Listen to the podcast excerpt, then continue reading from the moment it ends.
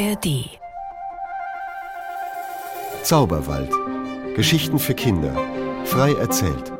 Mit Gudrun Radke.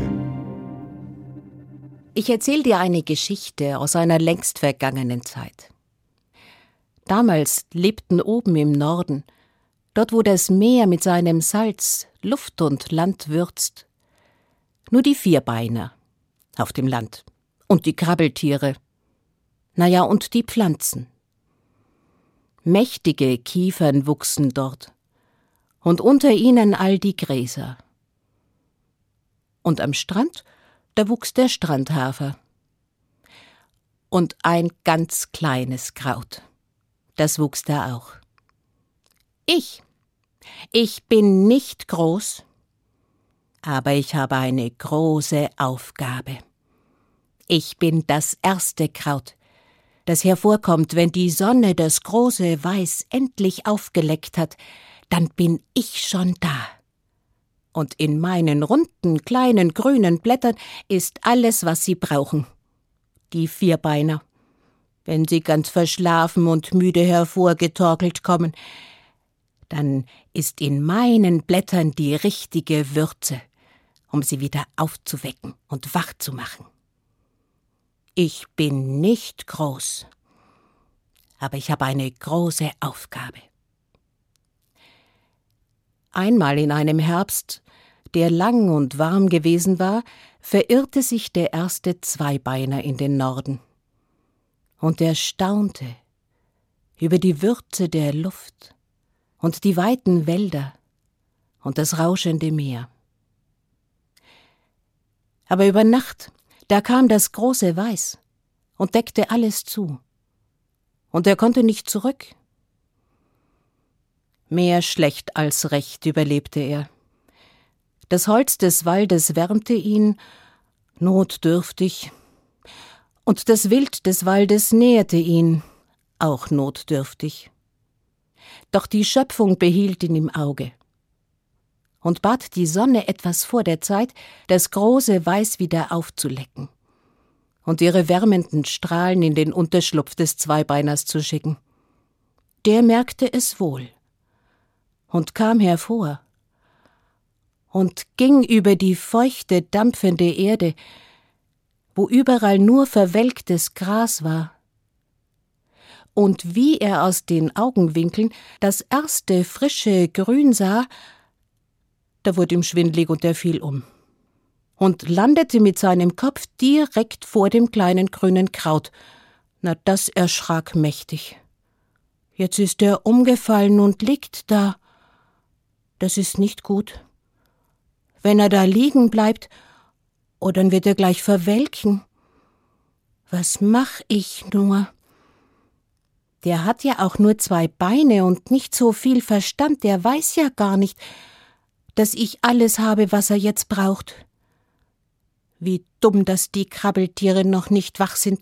Die könnten ihn kitzeln und ein bisschen zwicken. Ich weiß, was ich mache. Ich wedle mit meinen Blättern und schicke die Würze in seine Nase.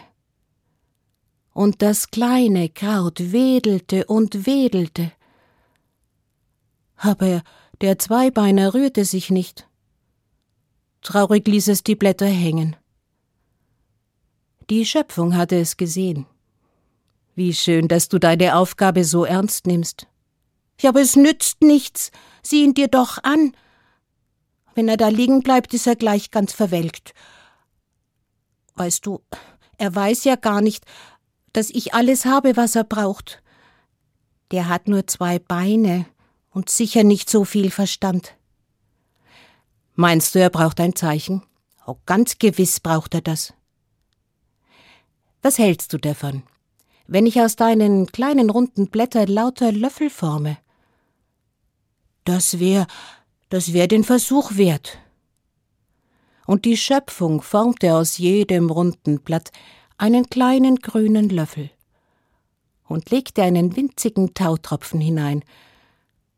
Und das kleine Kraut freute sich. Aber wie kriegen wir ihn jetzt munter? Wenn er die Augen nicht aufmacht, begreift er gar nichts. Lass das nur meine Sorge sein, sagte die Schöpfung. und bat abermals die Sonne um Hilfe. Die wusste gleich, was zu tun war. Sie bündelte ihre Strahlen und schickte sie direkt auf die Nase des Zweibeiners. Hatschi!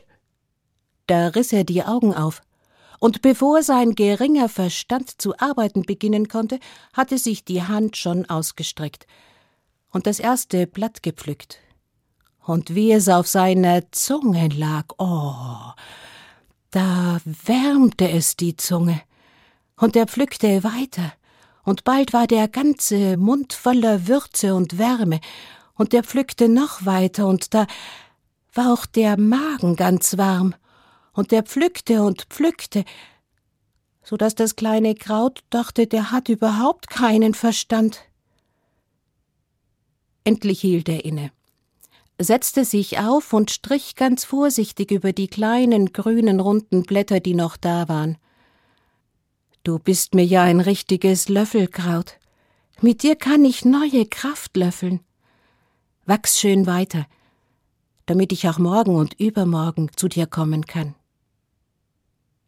Der Zweibeiner erholte sich wieder und ging in den Süden und erzählte überall von dem wunderbaren Land im Norden, den weiten Wäldern und dem Meer und der Würze, die in der Luft war, und von dem kleinen grünen Kraut.